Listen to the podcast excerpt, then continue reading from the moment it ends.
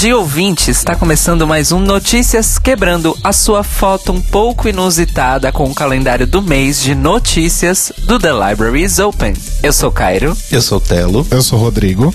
E hoje a gente vai começar com um monte de notícias boas. Pelo menos para nossa comunidade, mas tem uns pequenos detalhezinhos aí. Mas vamos lá. Primeira notícia internacional lá dos Estados Unidos é que nesse dia 2 de abril, Chicago, né, a terceira maior cidade dos Estados Unidos, lar de Mystique Summers Madison e The Vixen e Shekulé e Kimchi e várias outras pessoas, elegeu a sua primeira prefeita negra e lésbica. A Lori Lightfoot que é democrata, foi eleita por esmagadora maioria a primeira prefeita negra e lésbica de Chicago. Ela disse, né, quando foi lá dar o seu discurso de vitória, hoje não apenas fazemos história, mas iniciamos um movimento de mudança. A Lori Lightfoot é advogada, tem 56 anos, e ela já foi né, antes de ser, de ser prefeita, ela já foi presidente da, do Comitê de Polícia de Chicago e ela já teve uma cadeira também no setor de contabilidade da polícia de Chicago, né? A chefia de contabilidade da polícia de Chicago. Além disso, ela já tinha sido promotora, é, promotora criminal da cidade e já teve vários e vários outros cargos. Ela vai enfrentar principalmente os problemas de criminalidade, brutalidade policial, corrupção, déficit financeiro, falta de recursos para educação e todos esses outros problemas que nós brasileiros estamos tão acostumados ela vai enfrentar lá na cidade de Chicago. E ela venceu a Tony Preckwinkle, que também é do Partido Democrata, que a Tony obteve 26,2% dos votos. Uma coisa interessante só dizer é que apenas 29% dos eleitores cadastrados, né, votaram na eleição. Então foi menor ainda do que o primeiro turno, que tinha sido em fevereiro, quando 14 pessoas ainda estavam disputando. E aí você pode pensar, tudo bom, tudo bem, tudo lindo, né? Porque a, a Lori, uma mulher negra, lésbica, foi eleita prefeita, porém, as pessoas das militâncias negras e militâncias marrons, né, que é o nome que se dá nos Estados Unidos, as pessoas de cor, não estão tão felizes assim. Porque a Lightfoot, né, que foi a prefeita é, que foi eleita, ela é há bastante tempo advogada, né? Como eu disse, ela trabalhava como promotora também e ela é conhecida por representar empresas da right wing, né? empresas que são desse setor da extrema direita dos Estados Unidos, inclusive defendendo polícia é, contra, né, além de defender essas empresas, defendendo policiais contra problemas de má conduta. Então, em Chicago eles têm diversos problemas com ação policial, principalmente contra a população de cor. Então, assim, as pessoas não estão lá muito animadas com a eleição dela. Inclusive, a nossa correspondente oficial de Chicago The Vixen postou no seu Twitter um texto que é da revista Advocate, né, a revista digital Advocate. A gente vai colocar na descrição, tá em inglês. Infelizmente a gente não tem um texto traduzido, mas é um texto falando um pouco sobre os perigos da, da Lori né, nessa, nessa prefeitura, o que pode acontecer. Principalmente porque uma das primeiras coisas que ela falou quando assumiu o cargo é que ela é contra o controle dos valores de aluguel que é uma coisa que já preocupou muitas pessoas, porque quem sofre com o aumento desenfreado de aluguel por gentrificação e etc. são justamente as pessoas de cor, que normalmente são as pessoas mais pobres. Então a gente vai deixar, então assim, é uma notícia boa para a representatividade LGBT, mas pode ter os seus probleminhas aí. É tipo o Fernando Holiday trazendo pro Brasil, assim, é bom, mas é ruim, mas é bom. Eu acho que ela não é no nível tóxico, radioativo do Fernando Holliday. Eu acho que ela é mais aquele senador gay que foi eleito pelo Espírito Santo, que é gay, é casado, mas é cristão e conservador. Sim. É, loucuras que acontecem no mundo, né? Mas assim, que ela não faça merda e boa sorte para ela e pro pessoal de Chicago. Holiday. Desculpa. Ah, não, agora que eu peguei. Por que, que você. de onde veio isso? Ok. E agora vindo pro Brasil, a ONG Eternamente Sou lançou um financiamento coletivo para criar um centro de convivência para idosos LGBT. baseado aí meio que, né, vindo no, no, na rabeira do financiamento da Casa 1, que deu muito certo, a Casa 1 vai continuar funcionando. A ONG Eternamente Sou decidiu também usar o financiamento coletivo para tentar fazer essa criação de um lugar que propõe acolhimento, respeito e visibilidade para as pessoas idosas. Um comunicado da, da instituição diz que, abre aspas, considerado o preconceito, intolerância, solidão e a invisibilidade sofrida por esse público, buscamos desenvolver um trabalho integrado na rede socioassistencial do município de São Paulo, de modo a favorecer sua inclusão social e protagonismo, proporcionando uma velhice digna e ativa, valorizando direitos, garantias, memórias adquiridas ao longo dos anos. Então, assim, a, a ONG lançou já a campanha, tem cinco metas de arrecadação. A gente também vai deixar o link na descrição desse episódio para vocês conhecerem a plataforma, quais são as ideias, em quem eles estão se baseando. Eles estão se baseando em modelos já existentes né, através do mundo. Então, se você quiser conhecer e pensar que sempre você vai envelhecer um dia, então é sempre bom pensar nessas pessoas. Agora, duas notícias aqui mais rapidinhas também do Brasil. A primeira é que, na onda também de casamentos coletivos, né, depois que o governo demônio entrou em vigor, a Defensoria Pública da Bahia abriu inscrições para o segundo casamento público LGBT em Salvador. O casamento acontecerá no dia 2 de agosto, lá em Salvador, e a cerimônia faz parte do projeto Direito de Amar. Então a ideia é justamente trazer esse reconhecimento jurídico, ajudar as pessoas que não têm todo o arcabouço e grana e toda assistência para poder fazer isso. E os casais interessados podem procurar a defensoria até o próximo dia 10 agora de abril. Então a data é curtinha têm de hoje, que está saindo esse episódio, dia, dia 8, que está saindo esse episódio, até o dia 10. Então só, são só três diazinhos, mas vocês podem entrar em contato com a defensoria. Como entrar em contato? Se você está em Salvador, a instituição ela fica na rua Arquimedes Gonçalves, número 482, no Jardim Baiano ou você pode também fazer inscrição por e-mail, que o e-mail é inscrições, sem cedilha e sem o tio, coletivo LGBT, então inscrições coletivo LGBT, arroba defensoria.ba.com.br, mas a gente também vai deixar o link aqui embaixo. E outra notícia também sobre ações para a nossa comunidade é que a startup Todix lançou uma pesquisa para traçar o perfil da população LGBTI mais no Brasil. Né, a gente sabe que a gente sempre tem problemas de recolher estatísticas sobre agressão, estatísticas sobre trabalho, estatísticas sobre idade, estatísticas sobre condições sociais, estatísticas sobre condições socioeconômicas e tudo mais. Então, eles estão lançando uma pesquisa para pegar uma amostra da população LGBTI de todo o Brasil.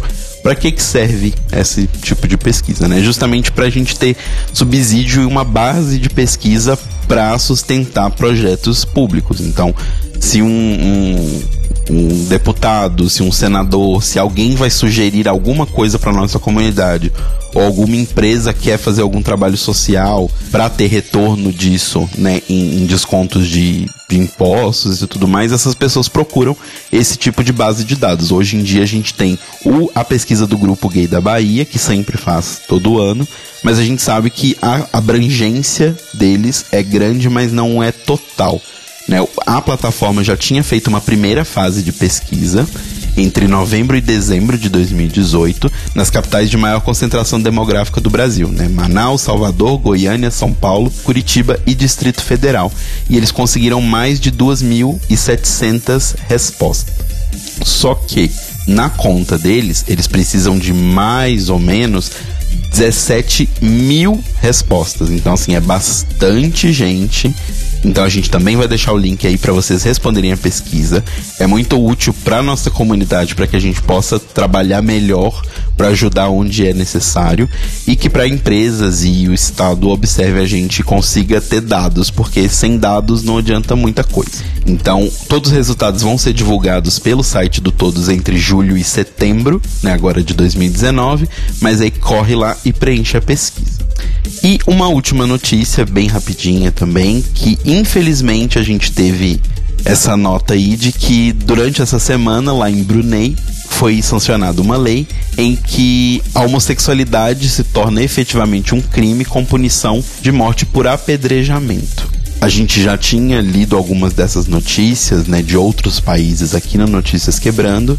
Obviamente a gente tá muito muito triste, mas essa notícia gerou uma grande comoção porque vários países mandaram comunicados à ONU e várias pessoas começaram a fazer uma hashtag no Twitter, né, e nas redes sociais sobre isso. E assim, é válido, a gente sabe que não é inconcebível que isso aconteça em pleno 2019, mas assim, gente, calma. A ONU não é uma coisa, a ONU é um monte, uma sala com um monte de países dentro. Então, assim, mais do que a ONU mandar, ou a ONU querer, ou a ONU pedir, esses países têm que fazer por merecer. Então não adianta você matar metade da sua população porque elas são de outra religião ir lá e condenar porque um outro país está apedrejando pessoas. É errado? É, mas se você não limpa a sua grama, é um pouco difícil pedir o vizinho para limpar a dele. Inclusive, é, isso vale também para países que são omissos, como é o caso do Brasil. Exato, que não fala nada. Falando em Brasil e omissão, vamos começar o nosso querido Manicômio Brasil S.A. Nossa, que combinação, não é verdade? It's all tea, no shade, bitch. o Manicômio Brasil essa semana, ele tem uma sequência de fatos que são relacionados que é muito curiosa. Tudo começou na terça-feira, dia 2 de abril de 2019, quando saiu no Diário Oficial do Estado de São Paulo, publicado um projeto de lei que prevê a proibição da inscrição e participação de atletas transexuais em competições esportivas oficiais aqui no estado de São Paulo.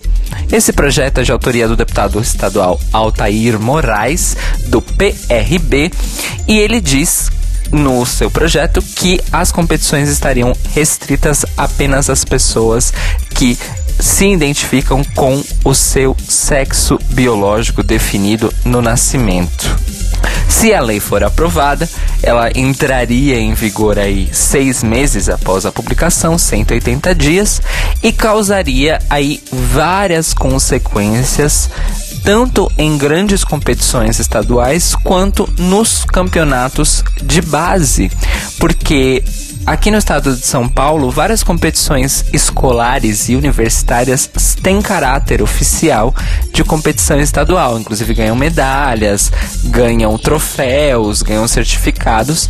Isso atingiria não só os, os, jovens atletas trans que a gente nem sabe quem são, mas impediria que futuros atletas trans pudessem construir uma carreira pelo menos nas competições oficiais do estado, o que faz muita diferença, porque é aí que ocorre a formação de base dos atletas. Mas a primeira vítima mais famosa seria ela, justamente Tiffany Abreu, que se tornou aí a primeira pessoa trans a disputar a Superliga de Vôlei Feminina.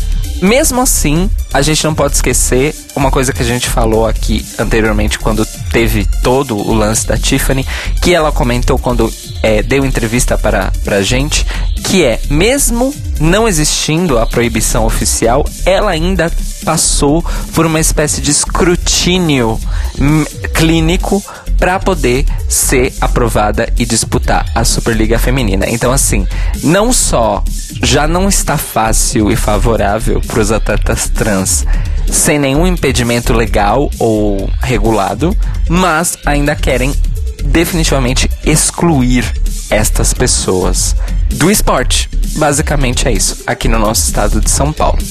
Pois bem, depois desse bafafá todo desse projeto de lei, na quarta-feira, dia 3, ocorreu, é claro, uma discussão lá na LESP, uma discussão aberta em plenário sobre este projeto de lei do Altair Moraes. Obviamente, Érica Malunguinho, a deputada que é a, a, dona da cadeira da Mandata Quilombo, aqui no estado de São Paulo, obviamente fez a sua defesa com relação à não aprovação desse projeto, do absurdo que ele representa. E então, logo depois, um deputado chamado Douglas Garcia Adivinha de qual partido? Hum, deixa eu pensar, PSL? Din, din, din, din, din, din, din, din. Subiu no púlpito do plenário, falou um monte de, abobrinha. Dentre as abobrinhas que ele falou, a mais grave foi a que ele afirmou que expulsaria a tapas caso encontrasse uma pessoa trans num banheiro feminino.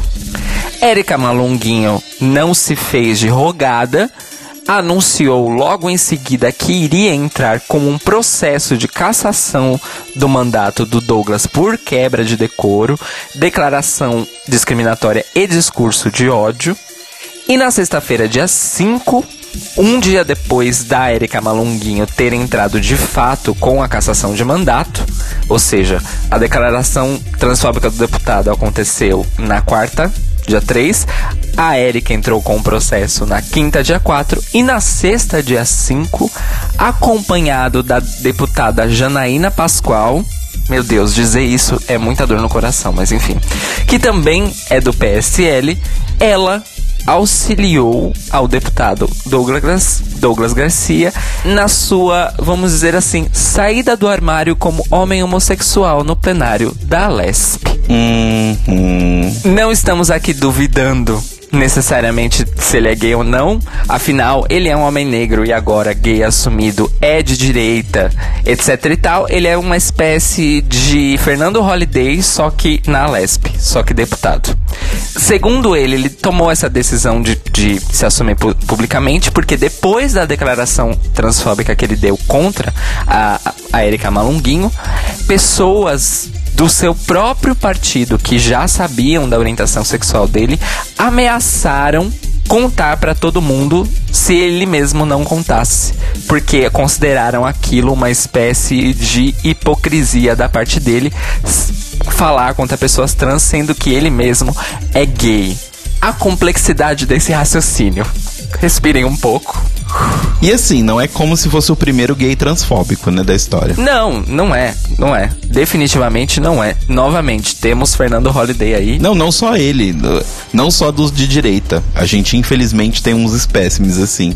Holiday. Eu só acho interessante que é uma fotocópia. Ah, sim. Mas ok, continuando a história. Depois disso, ele obviamente foi às redes falar mais sobre o assunto, não sei que lá. Obviamente recebeu respeito e, e, e apoio dos seus correligionários, do pessoal da direita na internet, dizendo que a maioria das declarações dizendo que o que importa é o seu caráter, não a sua sexualidade, deputado. Estamos juntos, blá blá blá blá blá blá. Aquela coisa toda.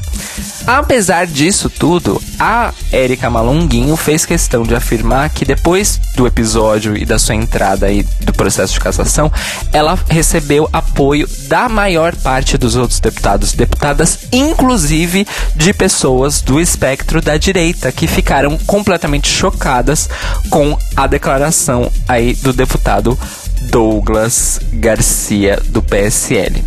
O processo de cassação obviamente vai começar a correr, estaremos acompanhando aqui e, enfim, temos mais uma uma pessoa que foi cooptada pelo opressor com sucesso e eleita deputada ainda por cima.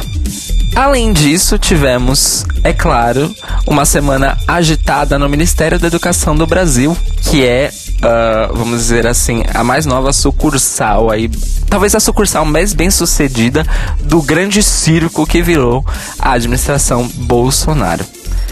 O nosso querido ministro da Educação, Ricardo Velez, deu uma declaração ao jornal Valor Econômico durante uma entrevista, dizendo que ah, nessa gestão dele ele vai rever os livros didáticos que são adotados aí pelo Programa Nacional do Livro Didático do Ministério da Educação para revisar, eu vou repetir, para revisar o jeito que o período mili- período da ditadura militar no Brasil é retratado nos livros para uma abre aspas, visão mais ampla, fecha aspas. Além disso, ele repetiu aquilo que tem sido ah, uma das grandes propagandas de revisionismo histórico delirante do governo Bolsonaro, que é não houve golpe em 64 e o governo militar não foi uma ditadura. Segundo o Ricardo Velez, isso vai ser provavelmente o discurso adotado oficialmente nos livros didáticos adotados pelo Programa Nacional do Livro Didático, mas há especialistas em educação no Brasil que dizem que talvez ele não tenha autoridade para executar esta mudança. A título de curiosidade, esse discurso do ministro Velez não é novidade. Lá em 24 de janeiro deste ano, quando ele estava empossando o atual presidente do INEP, Marcos Vinícius Rodrigues, ele repetiu basicamente a mesma coisa e disse, além disso, que o período da ditadura foi, abre aspas, muito querido pela sociedade brasileira, fecha aspas.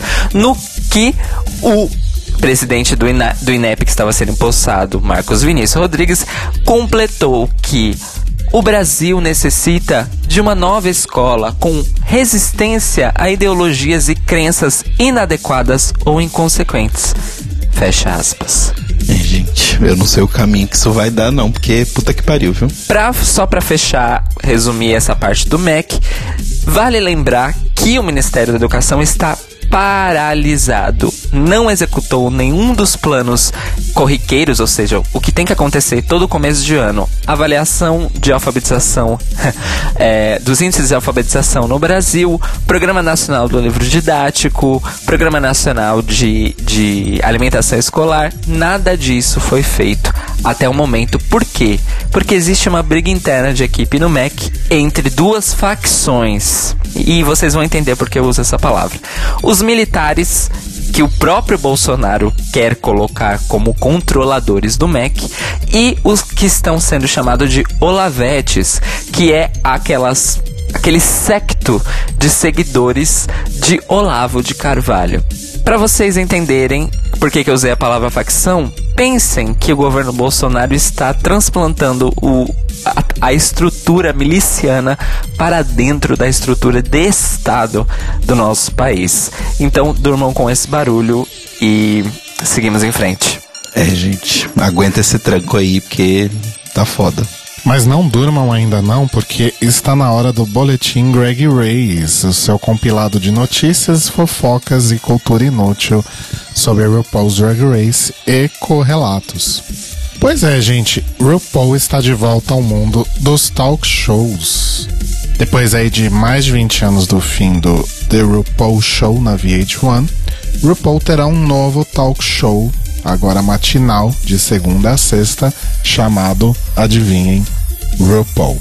Tipo Ellen. Entendi. Não é nem RuPaul Show, é só RuPaul. Só RuPaul. Just RuPaul. Tipo Ellen. Tipo Oprah. Tipo Oprah, exato. Será exibido inicialmente durante três semanas, a partir do, do dia 10 de junho, em emissoras afiliadas selecionadas da Fox, e segundo a RuPaul, agora mais do que nunca, nós precisamos de uma voz global que vai ajudar as pessoas do dia a dia a navegar por esse período único da nossa história. eu amo porque ele acha que ele é essa voz, né? Sim. Não só eu quero ser parte dessa conversa, mas eu quero ajudar a facilitá-la. A Fox disse em comunicado oficial que nós podemos esperar aí uma mensagem aspiracional e de empoderamento da RuPaul no formato das entrevistas e que o seu conhecimento e a sua evolução no mundo do entretenimento vão inspirar a audiência diariamente. Então esperem por muitos momentos Zíbia Gaspareto aí nesse talk show. Nossa sim.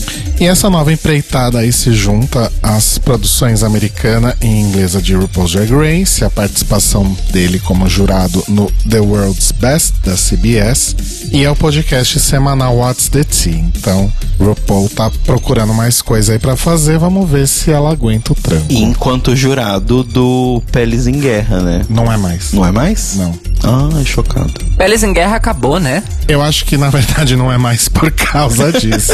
Eu acho que Skin Wars não existe mais. Bom, outra coisa que rolou aí nesse mundinho do entretenimento da, relacionado aí agora especificamente a VH1 é que o canal contou aí com o apoio da Michelle Visage, do Ross Matthews e da Shangela para divulgar o filme Little, que estreia agora nessa sexta-feira, dia 12 de abril. E é um filme que conta a história de uma mulher de negócios, interpretada pela Regina Hall, que procura aí pela ajuda da sua assistente quando ela acorda no corpo dela de 13 anos de idade. É tipo um de repente 30, só, só que ao contrário, contrário, né? E aí o que, que a VH1 fez? Na próxima quinta-feira, né? Nessa quinta-feira agora nos intervalos de RuPaul's Drag Race. Isso para quem assiste a VH1 TV, de fato, né? É, vão ser veiculados aí três peças de um minuto cada uma, que mostram Michelle Ross em um painel de jurados, enquanto a Shangela desfila looks da personagem do filme. Tudo isso para promover o filme Little. Esses, um desses vídeos, pelo menos, está disponível aí no, no site da VH1.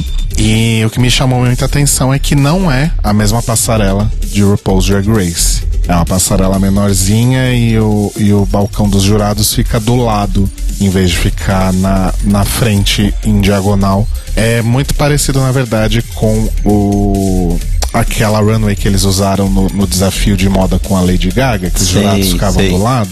É tipo aquilo. E eu achei muito bonito. Gostaria muito que na Season 12 fosse algo daquele tipo, sem tanta luz estourando. Sim. Enfim. É, se a runway fosse mais escura, o fundo fosse mais escuro, já dava uma saltada nos looks, né? Porque... Sim.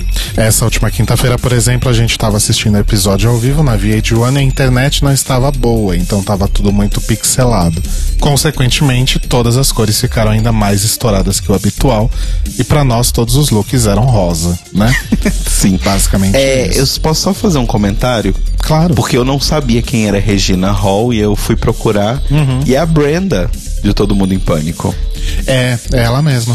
Maravilhosa. Ela é uma atriz maravilhosa, gente. A carreira dela pós Todo Mundo em Pânico é maravilhosa. A menina que faz a, a garotinha, né, de 13 anos, eu não sei pronunciar corretamente o nome, nome dela, acho que é Mar, Marcy Martin. Não creio que seja isso. Ela tem 13 anos, de fato, assim como a personagem, e ela colaborou com o roteiro. Olha, uma prodígio. Do filme Little. achei bem legal. Mas só isso também, né? Não sei se eu vou assistir. No momento fofoca da semana, eu conto para vocês que mais uma Queen andou contando histórias aí divertidas em sua participação no Hey Queen do Johnny McGovern.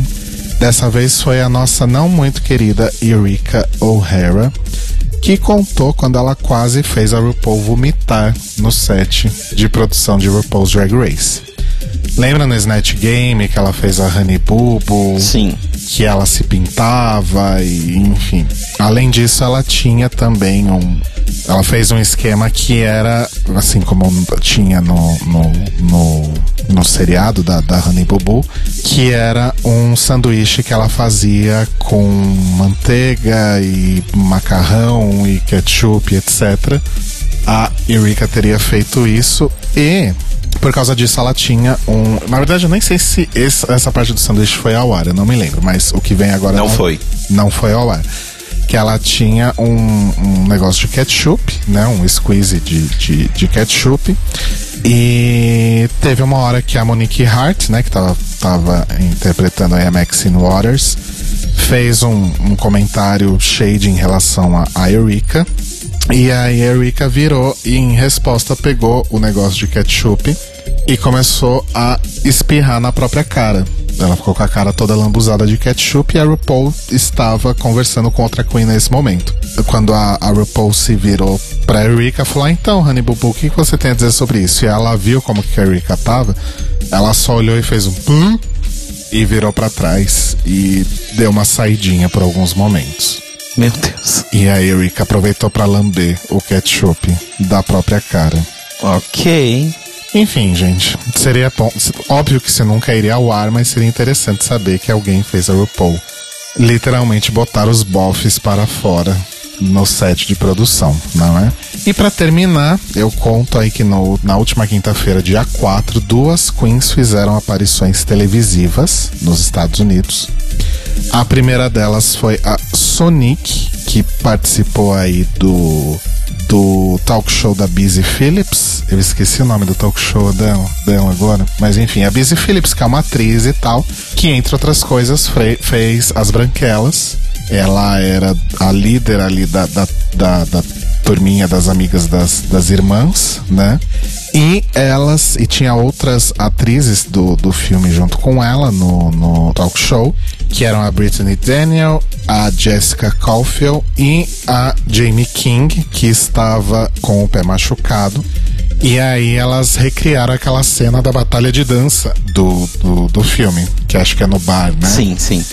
O nome do programa dela é Buzzy Tonight. Busy Tonight. Busy Tonight. E aí a Jamie King tava com o pé machucado e quem a substituiu na batalha de dança foi justamente a Sonic. Olha só. Que tava lá, foi lá dar uma, uma palhinha, né? Falar da vida e aproveitou e participou disso aí. E outra que também apareceu na TV no mesmo dia foi Vanessa Vendi Mateo, que como a gente já comentou aqui, ela participa do clipe novo da Iggy Azalea, né, o Sally Walker, junto com a Shea Coulee, e ela foi com a Iggy no Jimmy Kimmel Live para uma performance de Sally Walker. Ela, ela que entra, abre a performance, ela faz lá um, um númerozinho de dança, tá? Usando um, um, um, um look vermelho, né? Que é a cor de, é de assinatura dela, né? E aí depois entra a, a Iggy e faz o, o restante da performance. A gente só espera que não aconteça com a Vendi a mesma coisa que aconteceu com outra pessoa que também já participou aí de talk shows americanos fazendo performances com a Iggy Azalea, que é a Anitta, né, que tá tentando aí, mas tá, ainda continua cancelada por grande parte das pessoas sensatas, não é? Iggy Azalea, que aparentemente não é, consegue performar num palco de TV com outro artista. O outro artista tem que sair do palco para entrar. Porque com a Anitta foi a mesma coisa, com a Vendi também. Foi o mesmo rolê. Mas é isso, gente. Esse é o Greg Reis de hoje. O Notícias Quebrando hoje teve informações do Universa, da Advocate, do Observatório G, do El País Brasil, da revista Fórum, da People, da Entertainment Weekly e do Gay Times. Quem tem indicações hoje? Eu tenho muitas indicações. Pode fazer uma. Ah, eu vou fazer uma principal, mas as outras vão ser bem rapidinhas. A minha indicação principal é uma coisa muito maluca, que é o seguinte: algumas semanas atrás eu falei sobre o podcast do Mega Power, que é o centro de comando, né? Que é o nosso amigo Fred Pavão está lá participando, que fala sobre Power Rangers e série Sentai. E aí que eles sempre falavam de uma série de Super Sentai, que são o que originou os Power Rangers, né? Que são a, a ideia de um grupo de heróis que veste colan colorido e enfrenta monstros. Que tinha uma coisa diferente de que não eram cinco pessoas, eram nove guerreiros. Gente, era tipo um grupo de K-pop. Exato. E o nome dessa série é Kill Ranger, Kill de nove em japonês, então é K-Y-U Ranger. E eu fiquei curioso, porque tinha todo um conceito da, da, de serem mais pessoas e tem toda uma coisa da equipe se montar de diferentes formas e tal. E tem. Cada um deles é, tem o poder de uma constelação. E como vocês sabem que eu sou meio mística, eu amei essa ideia e fui assistir. E aí eu me surpreendi muito, porque eu tava imaginando uma coisa extremamente tosca e podre.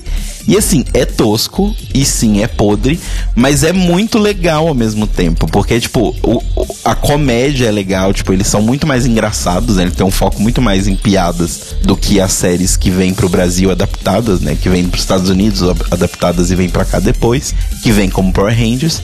Então eles têm uma liberdade um pouco maior. E eu achei legal porque assim, é sempre muito formulaico essas séries, né? Então sempre tem os cinco jovens que encontram é, o inimigo principal e é esse inimigo principal convence um desses jovens, né, acha um sexto jovem e aí esse sexto jovem só entra depois e aí é isso, basicamente. Nesse é completamente diferente a fórmula.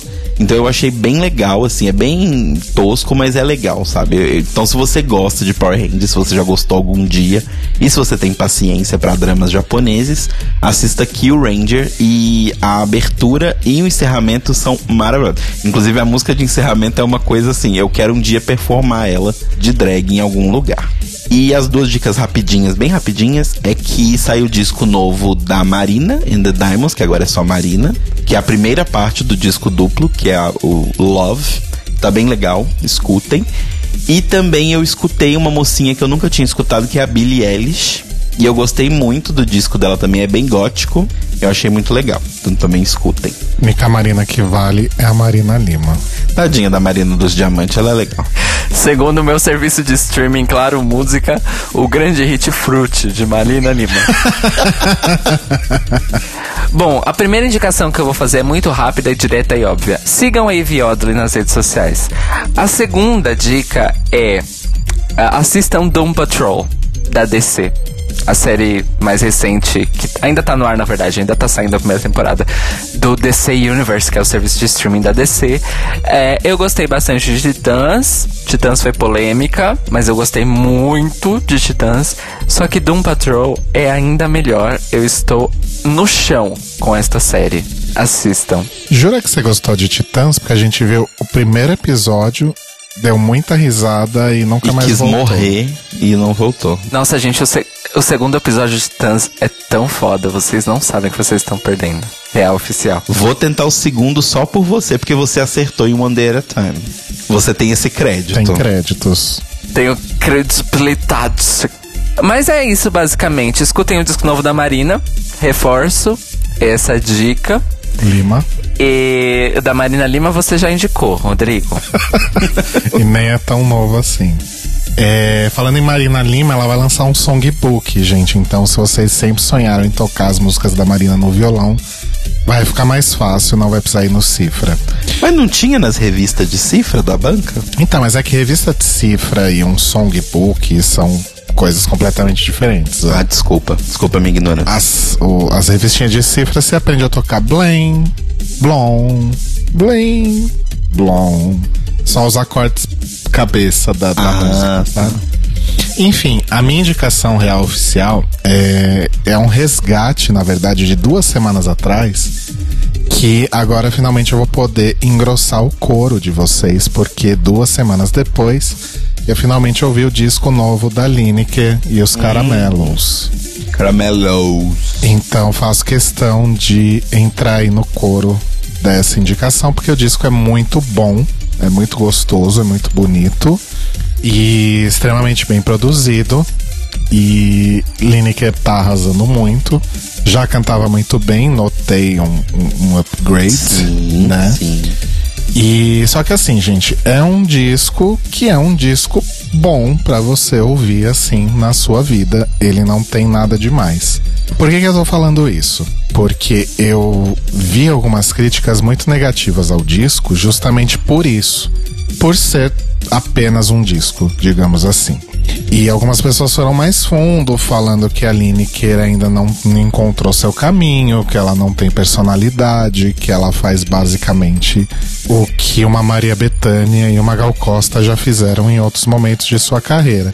E aí eu me questiono, e daí? Tipo, É. isso tira o mérito do disco ou da cantora? Que bom que ela consegue fazer no mesmo nível que uma Maria Bethânia fazia. Pois é, mas aí as pessoas acusam ela de não- ainda não ter uma identidade. Só que assim, gente, além da produção musical da Lineker, do, do, do resultado ali que tá no disco, no- na faixa que se ouve no streaming, whatever, a gente tem que considerar também a, o que a pessoa representa, né, pra gente. Então, a Lineker é uma mulher negra, é uma mulher trans, né? E ela tá fazendo show lá fora, tá levando o nome do Brasil pra fora. É, se a gente pegar outra pessoa também nessa seara aí, que é a Linda Quebrada, a Lin também não faz um- um- uma música que seja uau, que, que groundbreaking. Nunca ninguém fez isso antes, né? Olha, eu discordo dessa parte, mas ok. Mas você consegue encontrar ecos do que ela faz em vários outros artistas que já fizeram isso antes. Isso é fato. Então, isso vale pra basicamente 110% dos artistas que existem, existiram e vão existir. Então, deixa eu concluir, deixa eu chegar onde eu quero chegar. Então, é, só que quando a gente olha pra obra da Lin, tem tanta coisa, tipo, ela fala, ela dá voz às pessoas trans, às pessoas travestis, às pessoas negras da periferia. Então não é simplesmente, ai, deixa eu analisar aqui o, esse registro musical aqui no Spotify. Não, tem todo um, um, um contexto, né? O grande problema que eu vejo é que as pessoas acham que, principalmente os artistas novos, né? Isso não só na música brasileira, mas de uma forma geral, todo mundo tem que ser. Caralho, essa pessoa reinventou o pop. Nossa, essa pessoa fez uma coisa na música que nunca ninguém fez. E assim, gente, não precisa ser assim. Às vezes um disco bom é simplesmente um disco bom. Não, ele não precisa reinventar a roda. Ele pode ser algo que outras pessoas já fizeram, ele pode seguir um estilo, ele pode seguir uma identidade que já existe e ainda assim ser muito bom. Exato. Né? Não, não é todo disco que precisa render uma tese de mestrado, né? Não, não tem essa necessidade. O disco pode ser bom sem ser uma coisa, nossa, nunca ninguém fez isso na vida, em séculos de música. Não precisa ser assim. Por que, que eu tô falando isso também? É porque é, já tô falando isso meio que em benefício próprio, porque daqui a alguns meses, é, se tudo der certo, vocês terão a oportunidade de ouvir meu primeiro disco solo. E assim, gente, eu não tô fazendo nada de diferente do que muitos outros artistas já fizeram aí sabe? Eu não tenho a menor expectativa que as pessoas vão ouvir o, as minhas músicas e falar: caralho, o Rodrigo reinventou o rock. É, é uma coisa totalmente nova que nunca ninguém fez. Não, muito pelo contrário, muita gente faz ou fez o que eu faço. O que eu espero, na verdade, é que as pessoas ouçam e falam: poxa, legal essa música aqui, gostei dessa, não gostei tanto dessa outra. Ai, ah, deixa eu colocar o, o, o disco aqui no Spotify pra eu ouvir no ônibus, pra eu ouvir lavando minha louça. É isso, sabe? Tipo, eu não, ninguém precisa é, escrever tese de mestrado, ninguém precisa falar que é algo inédito que nunca ninguém fez. Um disco pode ser simplesmente um disco bom, ponto. É isso. Eu tenho mais, eu tenho uma coisa mais a adicionar. Um, um disco que é só um disco. Que tipo de comentário é esse? Dois, ela não achou a identidade dela. Ninguém fala isso da Adele, né? Acho interessante. Acho interessante que ninguém fala isso da Adele, ninguém fala isso da Anitta, ninguém fala isso do Ed Sheeran, ninguém fala isso da Clarice Falcão, ninguém fala isso de vários outros artistas que literalmente têm vozes idênticas a artistas que faziam a mesma coisa que eles nos anos 70. Olha, você, você não facilitou a minha vida com esses exemplos, mas assim, de qualquer forma, porque não são exemplos bons porque eu vou falar, mas assim, de qual, ah, pelo menos grande parte desses que você falou. Mas ainda assim, de qualquer forma, isso não tiraria o crédito desses artistas, entendeu? Eles estão criando a obra deles, eles estão lançando a música deles, e ainda que seja muito parecido com algo que eu ouvi, simplesmente você não pode chegar e desmerecer uma pessoa que se propôs a criar uma obra e, e colocar para as pessoas ouvirem, sabe? Tipo, você também não precisa, você também não precisa gostar e você também não precisa amar, mas Mas o meu ponto é justamente esse, não é eu desmerecendo os outros artistas, é, se já que o argumento é esse, por que que não fala dos outros também? Entendo. Uhum. É, só porque eu, eu, só que eu acho que o Rô falou, tipo, eu acho que o, o argumento em si não é que, tipo, sim, tem a questão de que ele não é usado para todos, mas é um argumento que não faz sentido. Até porque eu acho uma coisa meio idiota, porque ainda que todo mundo já tivesse contado essa história, que é essa música, esse estilo, etc., eu quero ouvir a, opção, a versão dessa pessoa. Sim. Sabe? Tipo assim, você vai fazer um disco igual outra pessoa, mas você vai colocar as suas mensagens ali, as suas letras, a sua voz, é outra coisa. Senão a gente começa a falar que, tipo, cover não serve pra porra nenhuma. E a gente sabe que serve. Cover, versões, reinterpretações. Exato. A gente deixa as pessoas fazerem o que elas quiserem. Se você não gostou, beijo e tchau. Falando em, em, regravações, o Ryan Adams, por exemplo, não é o Brian Adams, gente, é o Ryan Adams. É uma confusão comum. Ele regravou o 1985 da Taylor Swift e ficou muito melhor que o original. Vamos fazer o quê? E o Notícias Quebrando. É 89. 89. e o Notícias Quebrando está disponível toda segunda-feira, logo no início do dia, aí nas primeiras horas já cai no feed, no iTunes, Spotify, Mixcloud, e você pode ouvir também a transmissão pela Rádio Sens, em senscast.org, às 8 da manhã da segunda-feira. E se você está ansioso pela era 1 de Rodrigo Leite Cruz na música ou a era 17 de Caio Braga, que tá para sair por aí, você pode mandar um e-mail para contato@thelibrariesopen.com.br ou entrar no nosso site thelibrariesopen.com.br e deixar um comentário no post deste episódio. Nas redes sociais, nós somos o Tlio Podcast, T-L-I-O Podcast, e no Facebook tem o nosso grupo da Biblioteca, que é o único grupo não tóxico de Drag Race. E nós nos ouvimos e nos falamos novamente nesta segunda-feira às 21 horas ao vivo na Rádio Sense em sensecast.org para conversar sobre mais um episódio da Corrida das Drags da Paula. O chat está sensacional. Continuem no chat com a gente porque tá babado e nossa convidada desta segunda-feira é simplesmente maravilhosa. Eu preciso de um podcast. A gente precisa de um podcast, né, meninas, para falar sobre música urgentemente e para ter essas discussões mais profundas. E se Eu já tenho, desculpa aí. é verdade. Eu não sei falar de música. E só uma correção na contagem do Telo.